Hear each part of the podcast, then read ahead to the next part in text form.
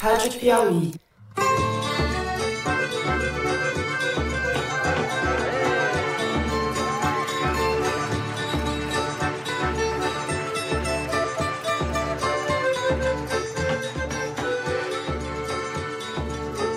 Olá, boa tarde.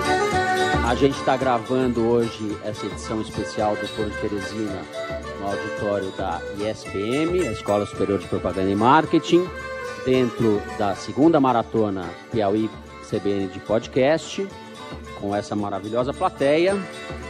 Eu sou Fernando de Barros e Silva, diretor de redação da Piauí.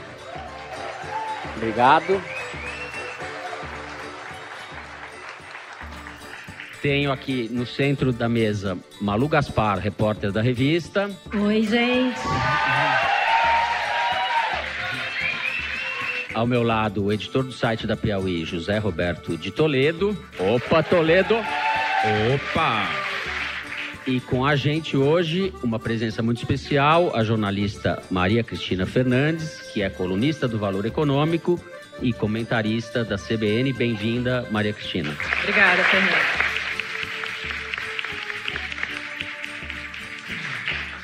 A gente vai fazer o programa dessa semana de hoje com dois quadros em vez de três. A gente começa falando da MP 881, que é a MP da Liberdade Econômica, que foi aprovada pela Câmara dos Deputados essa semana. Aproveita para fazer uma espécie de balanço do que foi até agora a gestão Bolsonaro na área da economia. No segundo bloco, a gente vai, no ato ousado, falar de 2022, de sucessão presidencial e por que esse assunto se precipitou, quem são os candidatos, como é que o Bolsonaro está se comportando e como é que isso pode impactar as eleições municipais do ano que vem. É isso, venham com a gente.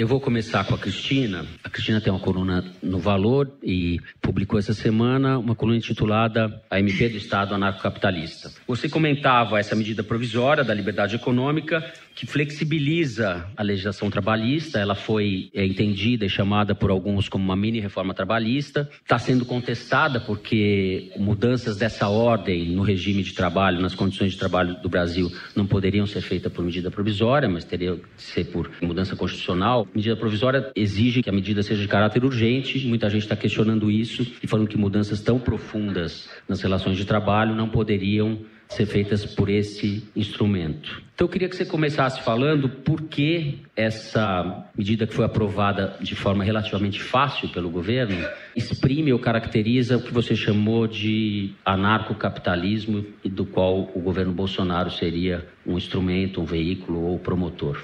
Primeiro, boa tarde. Prazer estar aqui. Eu sou ouvinte e fã do programa. Agora participar da mesa é muito Eita. bom. Esse nome anarcocapitalismo, primeiro eu tomei de empréstimo, né? Uhum. Porque tem uma moçada jovem que o ministro da Economia, Paulo Guedes, levou para a Secretaria de Desburocratização e eles se intitulam anarcocapitalistas. Eles querem um Estado zero na economia. E foi lá nessa secretaria que foi gestada essa MP. E a imprensa acompanhou toda a tramitação dessa MP muito pelo lado trabalhista, que é importante. Esse acompanhamento e a pressão que houve em cima desses artigos trabalhistas conseguiu fazer com que era é, trabalho escravo se tornasse um trabalho semi-escravo, mas passou meio desapercebido o que eu acho que é um dos eixos dessa medida, que é a concepção de Estado que essa medida tem, que reflete muito a cabeça desses jovens, essa moçada sub-30, né, que o Paulo Guedes levou para lá.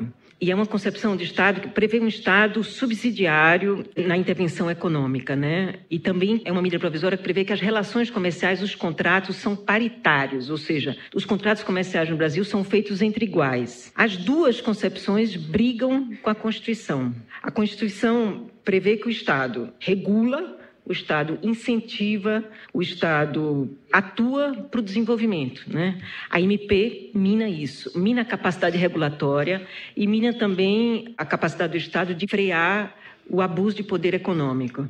Isso não foi mexido, porque isso é difícil para as pessoas compreenderem, então o Congresso só se move pela opinião pública, então deixou a coisa como está lá. Né? E tal como está a MP, o que, é que pode acontecer?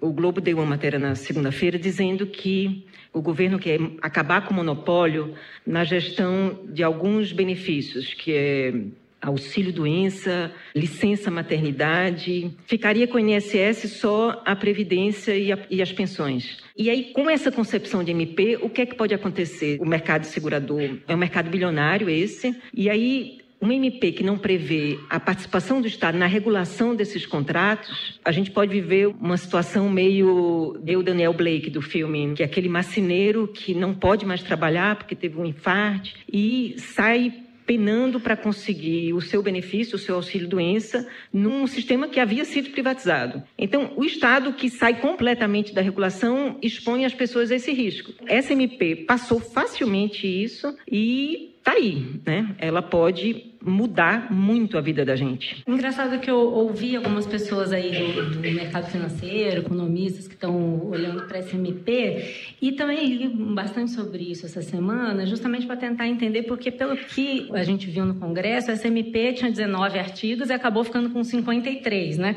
Era para ser uma coisa e virou outra. Então você tinha 19 artigos lá para diminuir a burocracia de quem tem um pequeno negócio, facilitar o vará para empresas pequenas, supostamente melhorar a regulação das agências reguladoras e tudo. E o que eu entendi das pessoas que estão lendo isso é que talvez não haja tanta razão para pânico por uma questão bem irônica, assim, que parece que a MP foi muito mal redigida.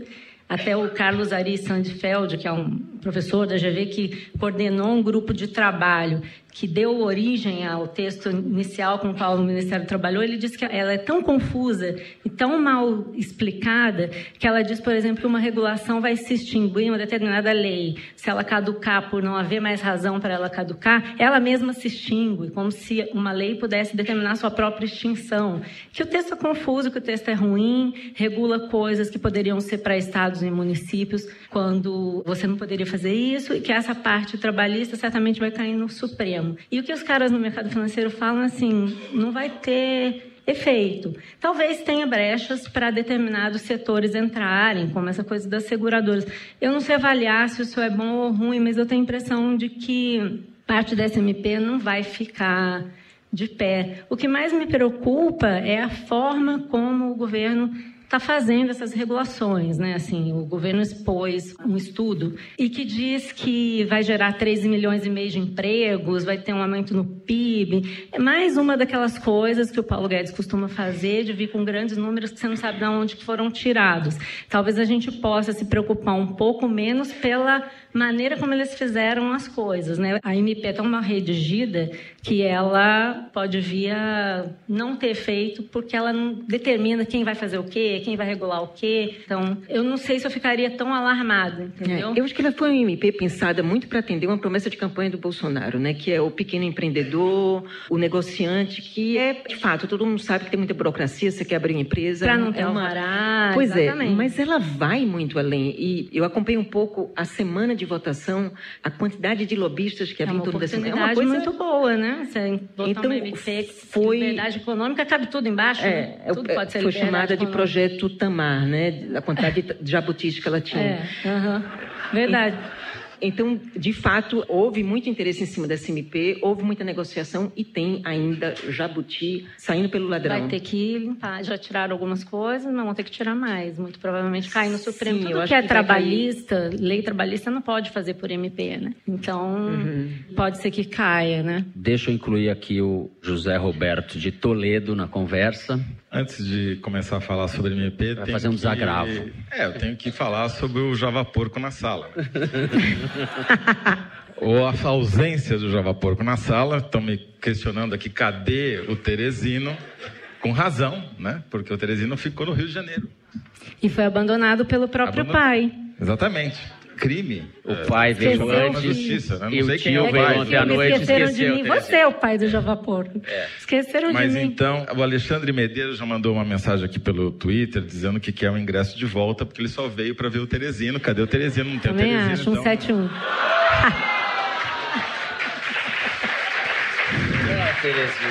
Fofo.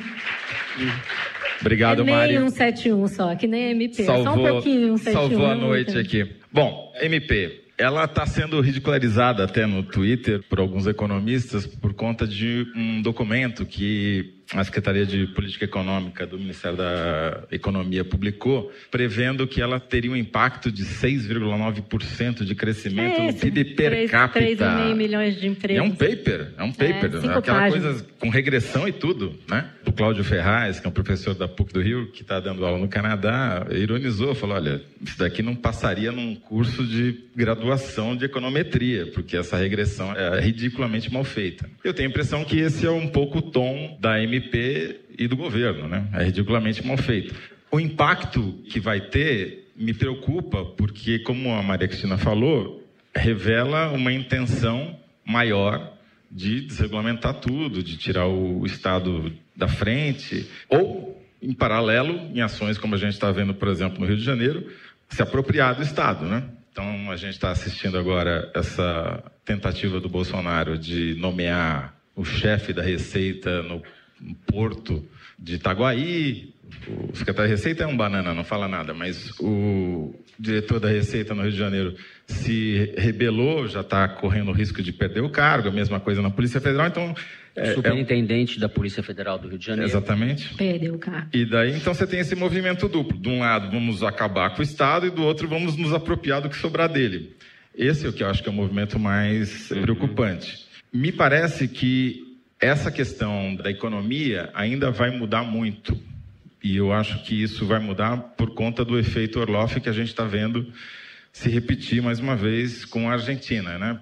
Vocês são muito jovens, não vão lembrar, mas nos anos 80 havia uma propaganda na televisão em que um cara se encontrava consigo próprio num bar e dizia: Eu sou você amanhã, não beba essa bendita vodka vagabunda que você vai beber, beba Orloff. Imagina, é. é. A gente está na esperança de que o Orloff seja ressuscitado e patrocine o Foro de Teresina. É, tô tentando. Tá. Já, é, já que o Kinder Ovo não patrocina. podem ouvir. O Kinder Ovo não topou, a Coca-Cola é. não topou. Exato. Bom, enfim. Mas por que, que eu estou dizendo isso? Na Argentina, a gente está vendo o presidente, o Macri, tentar a reeleição e tomar uma lavada no domingo passado, na prévia que houve para a eleição presidencial. Eleição presidencial que vai ocorrer dia 27 de outubro. E a agenda do Macri é uma agenda muito parecida na economia com a agenda do Bolsonaro. E a minha dúvida é: se o Macri perder, não conseguir se reeleger, o Bolsonaro continuará com essa agenda ultraliberal? Ele que de liberal não tem nada, porque não tem convicção econômica alguma, ele está se apropriando dessa agenda porque foi a conjuntura que o levou à presidência. Eu tenho dúvidas, até porque o próprio Macri, percebendo o desastre eleitoral que se avizinha já começou a adotar medidas anticíclicas keynesianas completamente opostas a tudo que ele fez então... até agora. A minha dúvida é se isso vai persistir, se essa tentativa de desmonte do Estado vai resistir às pressões políticas que virão certamente por conta do desastre econômico que pode se avizinhar. A questão é que eu acho que a Argentina hoje não é um exemplo para nós, porque o Macri não fez nem metade das coisas que ele falou que ele ia fazer. Ele não privatizou nada ele abaixou impostos de exportação e, com isso, ele parou de arrecadar, mas não fez o famoso ajuste fiscal,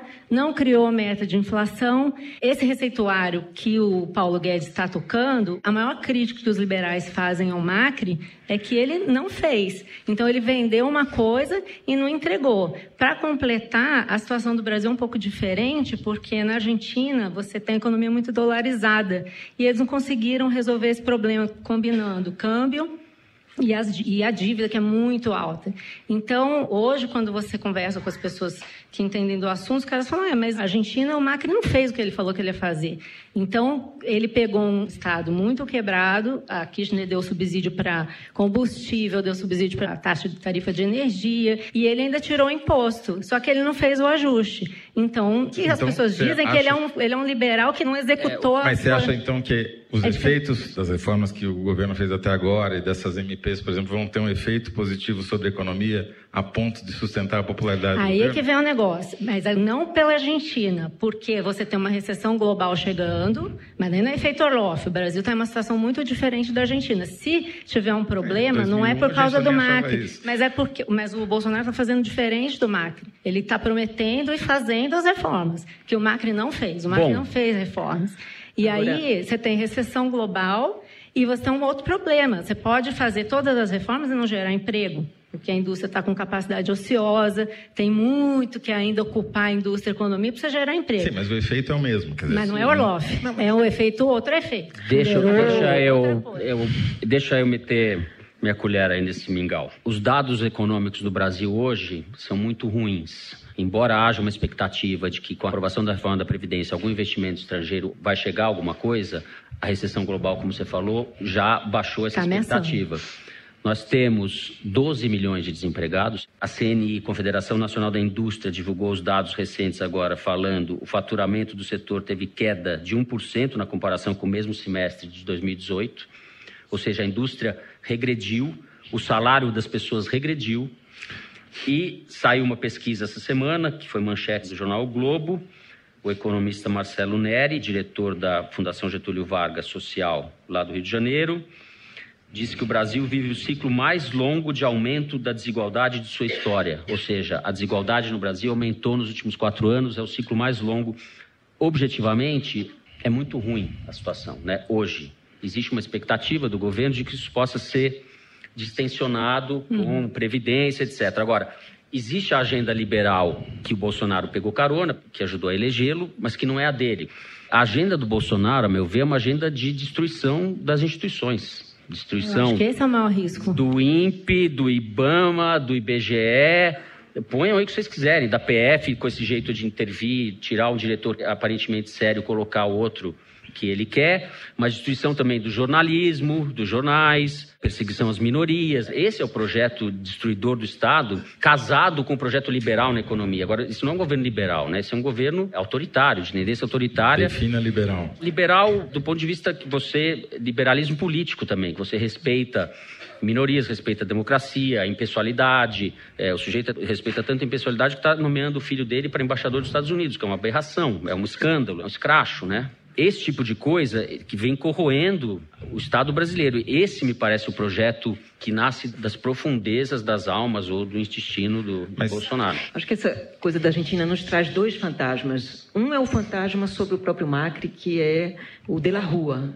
Talvez haja muitos jovens aqui que não lembrem do de la Rua. O de la Rua foi obrigado a abreviar o seu mandato por conta de uma crise mais grave do que a gente está vendo hoje uhum. na Argentina, mas que ele não conseguiu mais tocar o país. Né? Então, acho que o Macri está preocupado em não chegar até o fim do ano. Agora, o Macri traz um fantasma sobre o governo Bolsonaro, que o Bolsonaro tem um contrato com Paulo Guedes. Né? É um governo populista com uma agenda liberal. Este é o casamento. E o Bolsonaro se elegeu com uma base social e, para se reeleger, ele precisará ampliar essa base social ele vai precisar fazer uma mudança. O eleitor típico de Bolsonaro é o sujeito que ganha acima de 20 salários mínimos, evangélico, é um homem jovem do sul, norte, centro-oeste. Bolsonaro vai ter que migrar um pouco mais esse eleitor para um eleitor mais pobre, vai ter que chegar mais no norte, no sudeste, e ele não fará essa migração se ele não adotar algumas medidas populares, né? Ele já começou, né? Vocês não esqueçam que a gente vai ter 13 terceiro de Bolsa Família. FGTS. Né? FGTS. Crédito imobiliário baixo. É, baixo relançamento do Minha Casa Minha Vida. Ele está prometendo aí um Mais Médicos, não sei de onde é que vai tirar dinheiro, porque vai custar um bilhão e meio a mais. Mas é um Mais Médicos que você não vê muitas críticas, né? Mesmo os especialistas não estão falando mal desse projeto. Então, essas medidas que ele, algumas já tomou e outras ele quer tomar, precisam de dinheiro. E ele precisa delas para se reeleger. Então, até quando vai o casamento dele com Paulo Guedes? Não, e tem uma contradição. Está faltando dinheiro. Você não tem dinheiro é. para pagar o CNPq, você não tem dinheiro para pagar a educação, você tem contingenciamento de verba de todos os ministérios. Tem ministério fechando, ministro em pânico, segundo o próprio Bolsonaro. E pois como é. é. que vai fazer essa ministérios agenda... que eram melhor não, não, existir, como do meio ambiente, que atrapalham contra o meio ele, ambiente. Né? Alguns era ministros, ele, eles atrapalhariam menos se eles não existissem, né? Tem alguns ministérios que são anti-ministérios. É, por isso eu volto à questão da Argentina. Eu acho que sim, a Argentina pode ser o Brasil amanhã, mesmo que as medidas não tenham ido tão fundo quanto o Paulo Guedes está conseguindo fazer aqui, o propósito é o mesmo e a propaganda é a mesma. E a oposição, seja ela qual for, vai bater na mesma tecla. Então, do ponto de vista político, que é o que eu acho que é o mais relevante daqui para frente, é como vai ficar essa relação do posto Ipiranga com o seu cliente preferencial, o Bolsonaro. Eu tenho a impressão que vai ser uma relação cada vez mais tumultuada, haja visto esse episódio da Receita Federal. Cada vez mais intervenção, cada vez mais tentativa de botar o dedo em instituições que teoricamente deveriam funcionar autonomamente, como é o caso da Receita. Antes de encerrar esse bloco, a Tatiana, que é jornalista, pergunta da plateia: quem nomeou a MP como liberdade econômica? Eles entre aspas, mesmo. Liberdade para quem? Eles mesmos nomearam. O governo, eles, eles, queriam fazer tipo uma declaração é. de princípios. Aqui esse é o governo da liberdade econômica. Então eles venderam isso como se fosse MP da liberdade econômica. Então é isso. Com esclarecimentos de Malu, nós encerramos o primeiro bloco do programa. Vamos falar no segundo bloco de Política, Sucessão Presidencial 2022. Vem com a gente.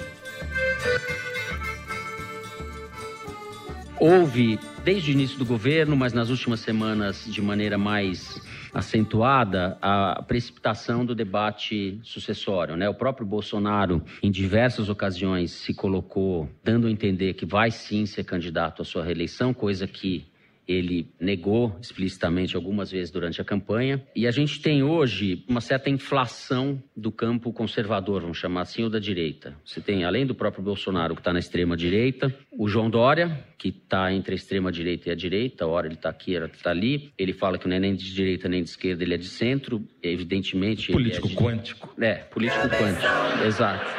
Essa é uma boa definição.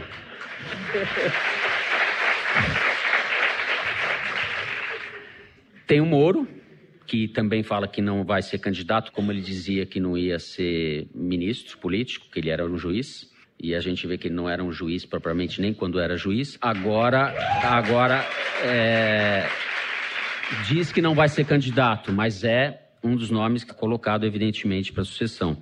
E o Luciano Huck, que está se apresentando, que é candidato Vocês também. Ouvindo?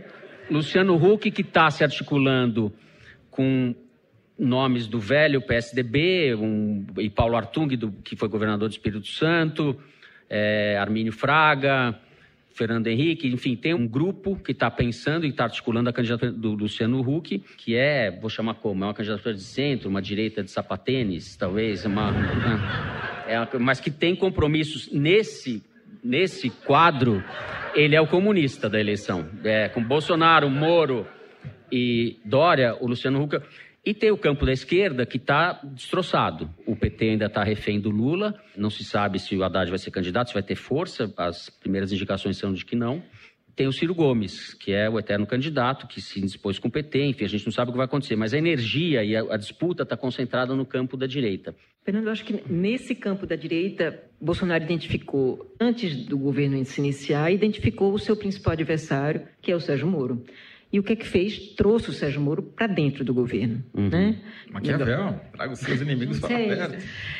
E desde o início, se a gente for relembrar todas as medidas que ele não deixou o Sérgio Moro tomar, ou, o Sérgio Moro tomou e ele reverteu, ele deixou muito claro que essa foi a estratégia, né? Traz para dentro e aí asfixia. Ele não deixou o Sérgio Moro indicar Ilana Zabó para o Conselho de Política Criminal. Ilana Zabó, que é fundadora do Instituto Igarapé, que trabalha com segurança pública, etc. É, né? Exatamente. Depois tinha colocado o COAF, a pedido do Moro, no Ministério da Justiça, né? o COAF, que é esse conselho que identifica as transações mais nebulosas e comunica às autoridades. Ele tinha colocado lá no Ministério da Justiça, o Congresso não quis, ele também não fez caso, não, não batalhou por isso. O COAF saiu, foi para a Fazenda, mas foi com o nome do Moro. Agora ele quer que o nome que o Moro escolheu saia do COAF. No CAD, o CAD é uma autarquia que está debaixo do chapéu do Ministério da Justiça. Ele está querendo substituir o CAD sem consultar o Sérgio Moro. Está né? Tá constando Paulo Guedes, mas não está constando Moro. Pior, né? não está querendo aceitar o nome do Moro para o Não está querendo aceitar o nome do Moro. Então, a Superintendência da Polícia Federal no Rio de Janeiro ele passou por cima do Sérgio Moro. E ainda por cima, a válvula de escape que o Moro teria, que é o Supremo, não mais terá, porque ele já disse que vai ser um evangélico.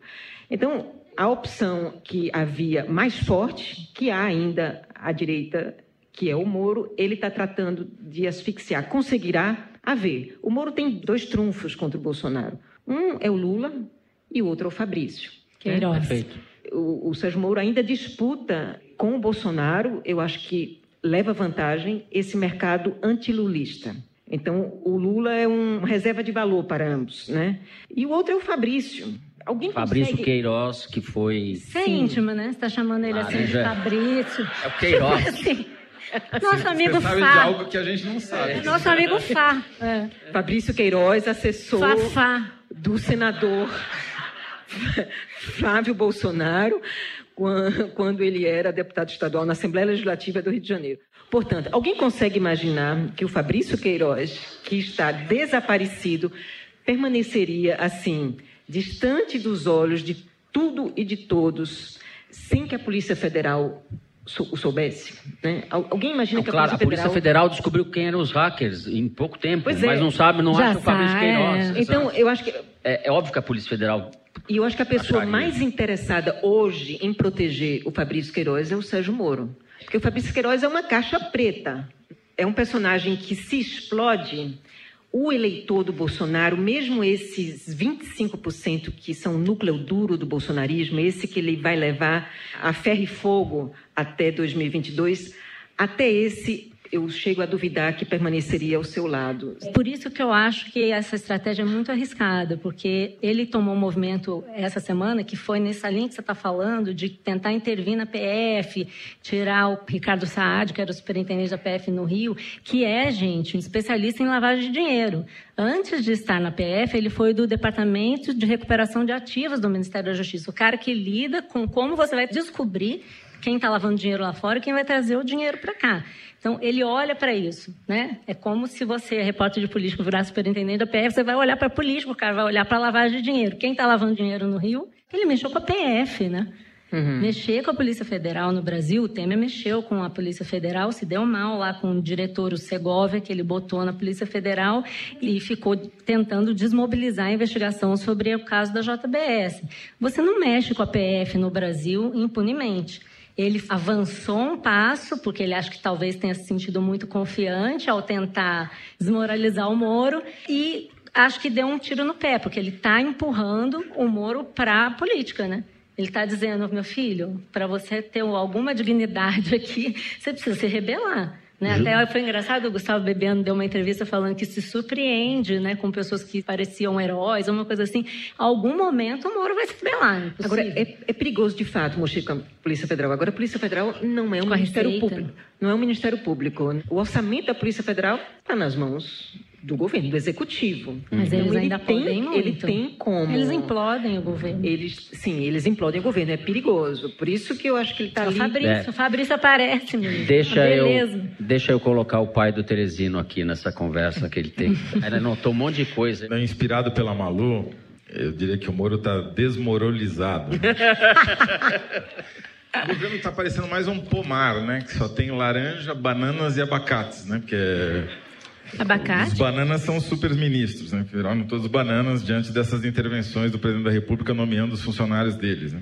E os abacates são aquilo que o Bolsonaro queria exportar para a Argentina, Ah, tá. que ia fazer a né? O mercado É tanta coisa que a gente esquece, né? Já tinha E é um esquecido do pomar, abacate. é, adubado diariamente pelo presidente da República. Né?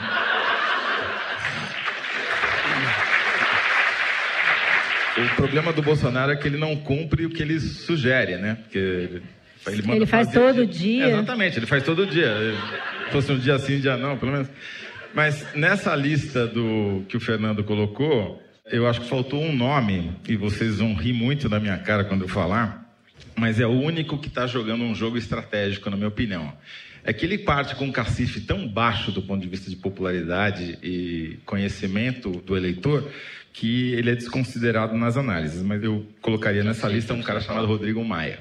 Ele é o cara que está colocando a cunha entre o Moro e o Bolsonaro com maior eficiência. Ele está separando os dois ainda mais do que eles já estavam separados. E ele não perde uma oportunidade de fazer isso. E o problema do Rodrigo Maia é que o espaço que ele ocuparia é o espaço da candidatura do Luciano Huck, que é esse espaço que tem um arcabouço de, principalmente economistas, que vão defender o aprofundamento dessas reformas, que vão tentar fazer um discurso de modernização da economia brasileira. Só que esse espaço está ocupado pelo Luciano Huck, que é, não posso chamar ele de Luciano, porque eu não tenho intimidade para isso, né? É, tipo Fabrício? Tipo Fabrício, ah. assim. Porque o, o Huck talvez seja o único que desses nomes todos tem potencial de ocupar o espaço que o Lula ocuparia, por exemplo, se tivesse solto. Porque as pesquisas do, do começo do ano passado, quando ainda se cogitava a possibilidade de ser candidato a presidente em 2018, mostravam que ele tinha um grau de conhecimento e aceitação no Nordeste comparável aos é, números do Lula. Ele tem capilaridade e, e fala para o povão por causa desse programa esses quadros assistencialistas, o negócio que entrega a casa, Sim, é, filma, e a mulher chora, e daí a família tal. Ele está há anos fazendo isso. Sim. Isso vai acumulando. É uma coisa que é invisível para a gente, mas isso está há anos martelando ali. O cara entregando uma casa ali, daí a mulher chora, daí não sei o que lá entrega outra ali, e daí eu... vai, vai.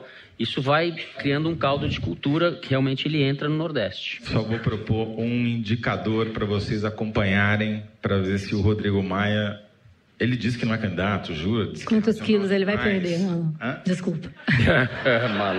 ele Qual disse que ele, é, Rodrigo, que ele é racional demais para ser candidato a qualquer cargo majoritário no Brasil, que é uma boa desculpa, né? Mas enfim.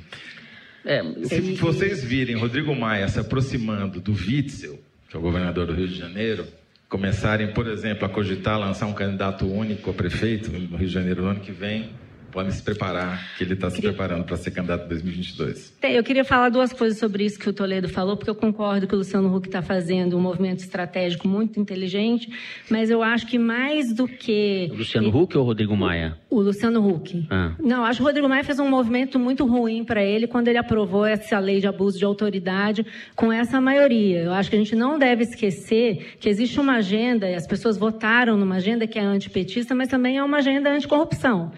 E o Bolsonaro está implodindo essa agenda e o Rodrigo Maia está ajudando a implodir. Eu acho que essa lei de abuso de autoridade, claro que você tem que coibir abuso de autoridade, mas a lei também, assim como a MP da liberdade econômica, permite que qualquer um saia com habeas corpus, prevê que um habeas corpus tem que ser dado caso haja requisitos legais. Quem é que julga isso? Ela é confusa também estabelece muitas brechas regulatórias. E ela pode, sim, abrir espaço para implodir essa agenda anticorrupção. E muito me espanta que não haja uma liderança, que deveria ser o Moro, para defender uma agenda que é uma agenda popular e é uma agenda importante. O que, que eu acho que o Huck está fazendo, que eu acho que é interessante? Ele está começando a tatear pautar a mídia. Porque qual é a grande reclamação de todo mundo quanto ao Bolsonaro? Ah, o Bolsonaro fala, a mídia reproduz. Só o Bolsonaro fala, o país segue atrás da pauta dele. Está faltando no Brasil hoje, e eu acho que é isso que vai determinar 2022, uma liderança que paute a sociedade, que paute a mídia. Ele está ele tá começando a tentar isso, isso é um trabalho de quatro anos, e quem souber chamar para si a pauta, eu acho impressionante, você tem a pauta anticorrupção, não tem ninguém falando, você tem a pauta ambiental, onde é que está a Marina Silva? Ela é a dona da pauta ambiental, a gente não tem lideranças políticas no Brasil, não tem uma liderança de esquerda que não seja corrupta para defender uma pauta anticorrupção, isso aí está quicando na frente do, da oposição. E não tem ninguém fazendo nada. Eu acho que daqui para 2022, quem souber capturar um pedaço que seja da pauta anticorrupção e souber chamar atenção para os seus próprios assuntos, uma coisa que o Luciano Huck falou que eu achei interessante é que ele disse que nós estamos no fim do que não deu certo. Pode ser. Vai é, depender é, da já tá...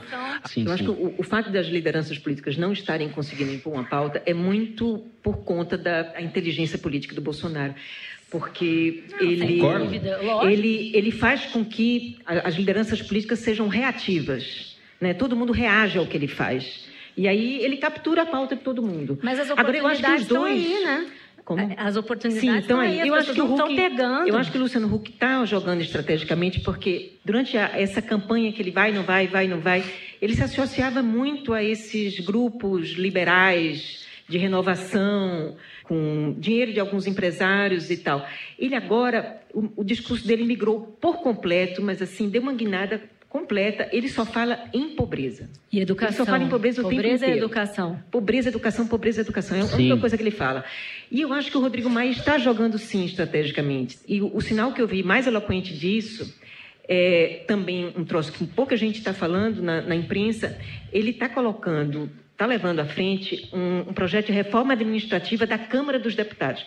Os funcionários da Câmara dos Deputados estão de cabelo em ele pé, tá falando, tá porque ele está querendo instituir algumas métricas de produtividade na Câmara. Aí, então, imagine. Então, por que, que ele está fazendo isso agora? Ele está fazendo isso agora porque o mandato dele vai acabar. Ele não faria isso se ele tivesse disputando mais um mandato como presidente da Câmara. Ele está fazendo isso porque ele está jogando para a plateia. Então, ele fez uma reforma da Previdência que é impopular, ele está querendo fazer essa reforma tributária que é difícil que passe, mas mesmo que não passe, ele terá ali uma reforma tributária mexe muito, não apenas com o empresariado, mas mexe muito com a federação, com estados e municípios. E ele não é exatamente o nome do povo, né? Assim, não é um. Então ele, ele com essa reforma tributária ele ganharia máquina, ganharia capilaridade é, com governadores e prefeitos. Então, eu acho que ele está jogando estrategicamente, sim. Agora, é um nome que não tem carisma, não tem é, assim, uma ele bandeira. Voto, né? né? Ele mal se elegeu para deputado, quase que ele não se elege. Né? Temos aqui uma pergunta da plateia. Eu queria fazer um comentário antes, que tem a ver com o estudo que vocês estão falando, para a gente ver o destino do PSDB, né? Que é. é Frota, na pegar... cabeça. Frota. Frota foi para o PSDB, mas também o Paulo Marinho, empresário Paulo Marinho, que apoiou o Bolsonaro. Paulo Marinho, PSDB. Bebiano está no PSDB já não, ou não? Bebiano está cogitando tá indo. ir para o DEM. Não, o PSDB está virando uma espécie de refúgio dos bolsonaristas arrependidos.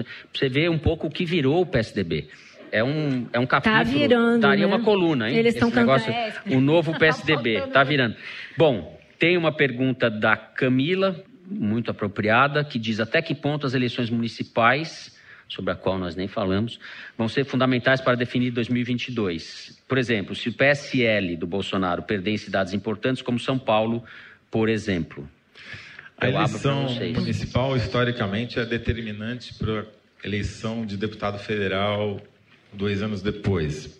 É um momento que os partidos crescem, o PSL está se mobilizando para tentar afiliar muita gente, para tentar ganhar algum tipo de organicidade que hoje ele não tem. Não duvido que eles vão crescer muito, que eles vão eleger muitos prefeitos. Não acho que ganhar São Paulo, por exemplo, seja tão importante quanto fazer uma base municipal, por exemplo, no, interior do Nordeste. É mais estrategicamente mais relevante, mas sim, a resposta, a, a hipótese da pergunta está absolutamente correta. A eleição municipal ela é sempre muito importante, não para determinar quem vai ser o presidente eleito, mas para determinar o jogo de a força. correlação de força. É que nem no jogo de War, quando você bota os seus exércitos, né? É, é tipo assim. É Kamchatka. Vocês querem é. falar alguma coisa? Tem Dudinka. Hum.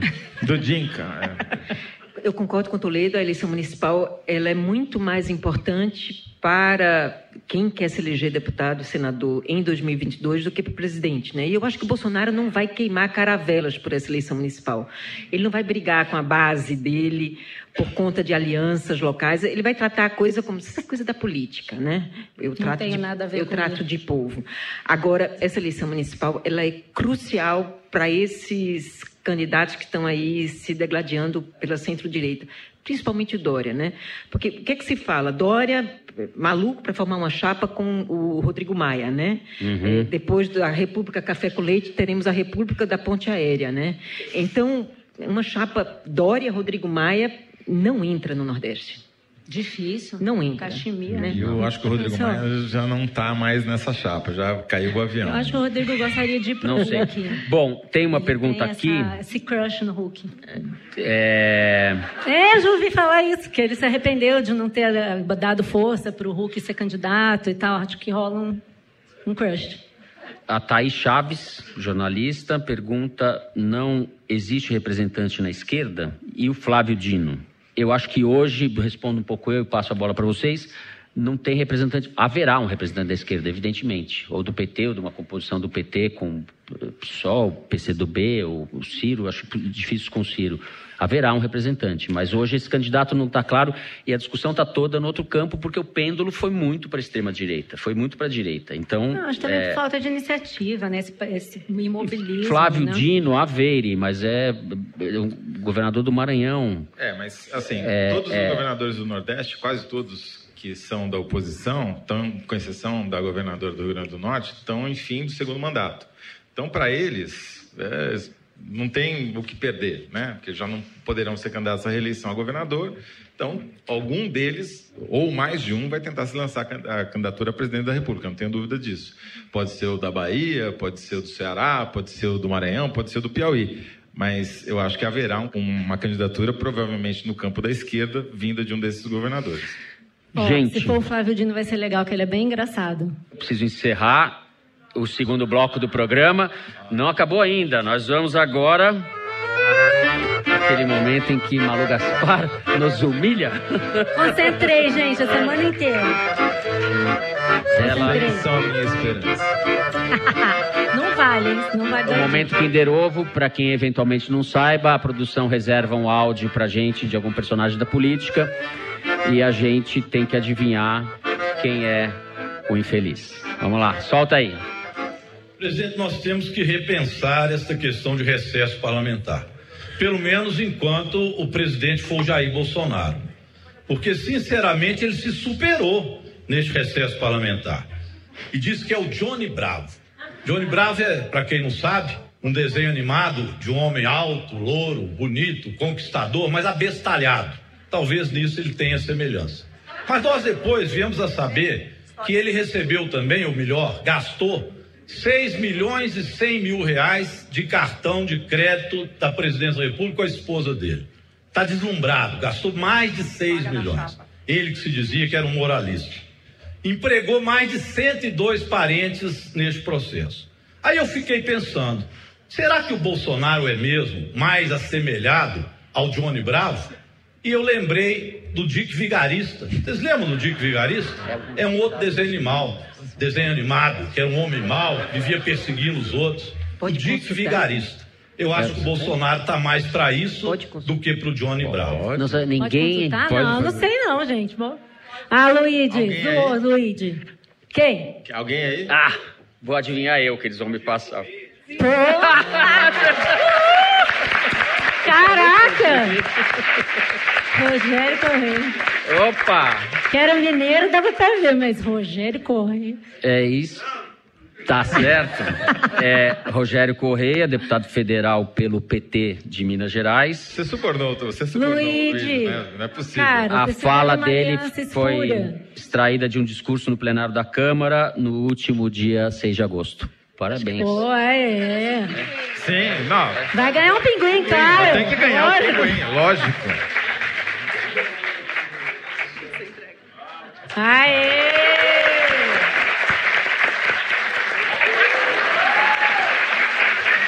Tá bom. Eu falei que era de Qual que é o nome dele? Como, Como você chama? Túlio, Túlio Fonseca. Mas Mineiro, é, certamente. Tem um, tem um, sobrenome que você não está revelando aí, né? Que é Correia em algum lugar deve ter. Muito bem, depois do momento Kinder Ovo, é hora do Correio Elegante. Além das mensagens que chegaram pelas redes sociais da Piauí, nós vamos ter recados da plateia, aqui da Maratona, e também de quem está assistindo a transmissão pela internet. Eu vou começar lendo uma mensagem que chegou para a gente sexta-feira pelo Twitter. O ouvinte Paulo Mota postou uma foto com a mulher dele no hospital, dizendo: Estamos em trabalho de parto há 12 horas e decidimos ouvir o Foro de Teresina. Já pensou? Enquanto esperamos a Elis chegar. É para chegar chorando, né? É, Não pode ser pra... Vai nascer Bem-vinda, Elis. Essa hora já deve ter nascido. Ó, oh, Fernanda, é o seguinte: tem um tweet que veio do usuário Eldinho, que disse o seguinte: o Foro de Teresina é o melhor podcast de notícias desse Brasil. Tem vários deles. Você ouve e não fica deprimido, porque sabe que os jornalistas estão tão putos quanto você. não tá fácil para ninguém. É, a gente fica bravo, né, às vezes. Fica, mas Tem uma pergunta aqui que chegou da Mariana dizendo que no começo do ano vocês diziam que Bolsonaro era um presidente tutelado. Agora ele vive dizendo que é ele quem manda. O que mudou? Ou melhor, vocês acham que algo mudou? Mariana, eu acho que mudou sim. A relação dele com os militares mudou bastante. Os militares, não sei se vocês estão percebendo, mas o, o vice-presidente da República está calado, mudo. Né? O Mourão não abre mais a boca. Os militares, eles se retraíram. Né? O, isso muito devido à, à, atuação do Pujol, que é o comandante do Exército. O Pujol cesseou as redes sociais dos, dos oficiais, ninguém se manifesta. E o, o Pujol colocou aqui no comando do Sudeste um general que é absolutamente distante da política, ao contrário do general anterior, que Ramos, que foi para o governo, para a Secretaria-Geral. Então, ele está querendo, nesse momento, eu acho que ele está prevendo o desgaste do governo Bolsonaro e está prevendo o quanto que isso pode respingar na corporação, ele está querendo se afastar. Agora, o problema é que tem uma batata quentíssima no colo dos militares, que é esta reforma da Previdência dos militares, que finalmente começou a andar no Congresso. E na primeira audiência pública que houve, as associações de sargentos já puseram seus porta-vozes lá para dizer que a proposta que foi mandada pelo governo não é uma, é uma proposta boa para os generais e ruim para quem está embaixo. Né? Então, essa coisa de é, esse andar de baixo, né, como diz o Hélio Gaspari, se manifestar dentro das Forças Armadas é um negócio que não é bom, nunca foi. Ô, Cristina, eu vou te interromper porque faz muito tempo que eu não falo a palavra Java porco e estão reclamando. E aí o Vitor Quito mandou para a gente um, uma mensagem por e-mail mostrando que o Java Porco é uma tendência mundial. Isso a gente já sabia, mas enfim, diz ele. Ouço podcast aqui nos Estados Unidos toda quinta e fui surpreendido hoje com a notícia de que os Java Porcos, que lá eles são chamados de bestas selvagens, não sei porquê, é, não fofos. estão presentes somente no interior paulista. No Arkansas, um morador foi surpreendido com algo entre 30 e 50 javaporcos no seu jardim. Claro, como sempre aqui nos Estados Unidos, isso foi suficiente para gerar um debate sobre posse de armas. Abraços javaporquistas. O que, de onde se conclui que o Arkansas faz parte da Grande Matão, óbvio. Claro. E os haters de Araraquara também, modo que você está no centro dos acontecimentos da República. Sou eu? Mas por quê? Que que tem, por que, que tem cocô aqui no negócio? Porque você adora esse assunto. Não, é. Não, eu não. não. Toda vez que vocês queriam ler cocô, eu falava pra não ler, lembra? Eu odeio. odeio.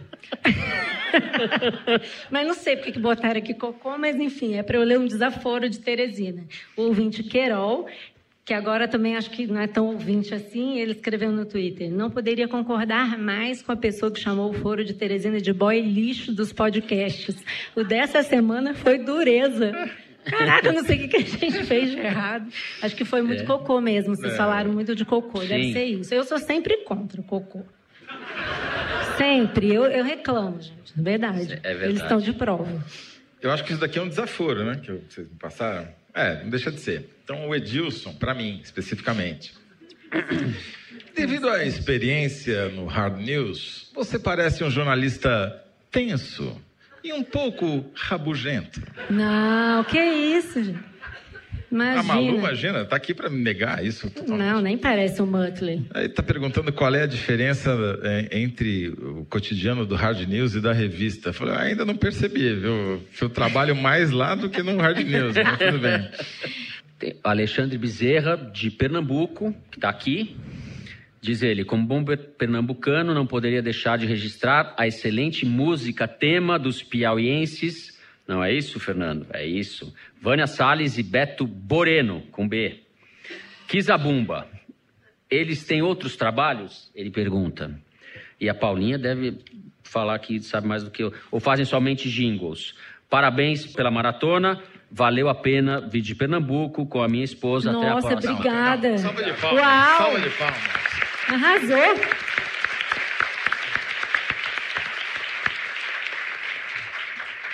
Tem louco para tudo, né? Tem, Eles tem. têm outros trabalhos, né? Tem sim.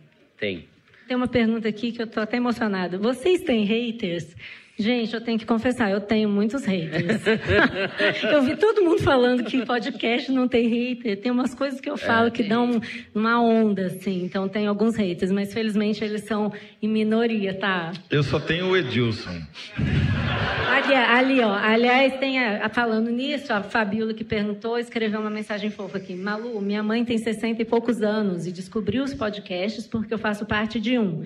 Mas para ela entender melhor, recomendei o foro. Bem, ela e eu somos suas fãs, obrigada. Você e o Foro são o que tem segurado a onda dela, que está em meio a uns bolsominions. Ela respira aliviada toda quinta. Manda beijo para dona Fátima. Beijo, dona Fátima. Segura a onda, dona Fátima. É isso aí.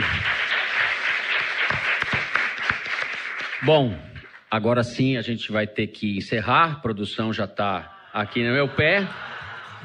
Eu queria muito agradecer a presença de vocês aqui no auditório, quem participou da segunda maratona Piauí CBN de podcast. Aproveito também para lembrar que a versão editada do programa vai estar disponível no site da Piauí e nos tocadores de podcast. Então vocês fiquem ligados. É claro, quinta-feira já tem episódio novo, às 5 da tarde. O Foro de Teresina é uma produção da Rádio Novelo para a revista Piauí. A nossa diretora é a Paula Scarpim.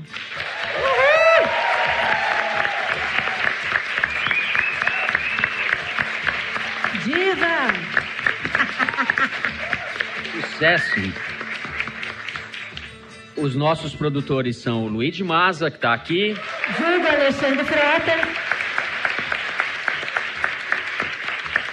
A Mari Faria, que deve estar escondida em algum lugar ali, lá na sala. E a Ana Carolina Santos, que ficou no Rio de Janeiro. Cuidando do Teresino. Ah. Espero. A, a Júlia Sena grava o vídeo do Foro Privilegiado, que é o teaser do Foro de Teresina que a gente publica no YouTube e nas redes sociais da Piauí. A Mari Romano e a Luísa Silvestrini fazem a edição do programa. A finalização e a mixagem são do João Jabassi, que também é o intérprete da melodia tema do foro, composta pelos piauienses Vânia Salles e Beto Moreno. A Kellen Moraes é a responsável pela nossa coordenação digital. Eu sou Fernando Barros e Silva, agradeço mais uma vez a companhia de Malu Gaspar. Tchau, gente. Até a próxima. José Roberto de Toledo e da nossa convidada Maria Cristina. Obrigado.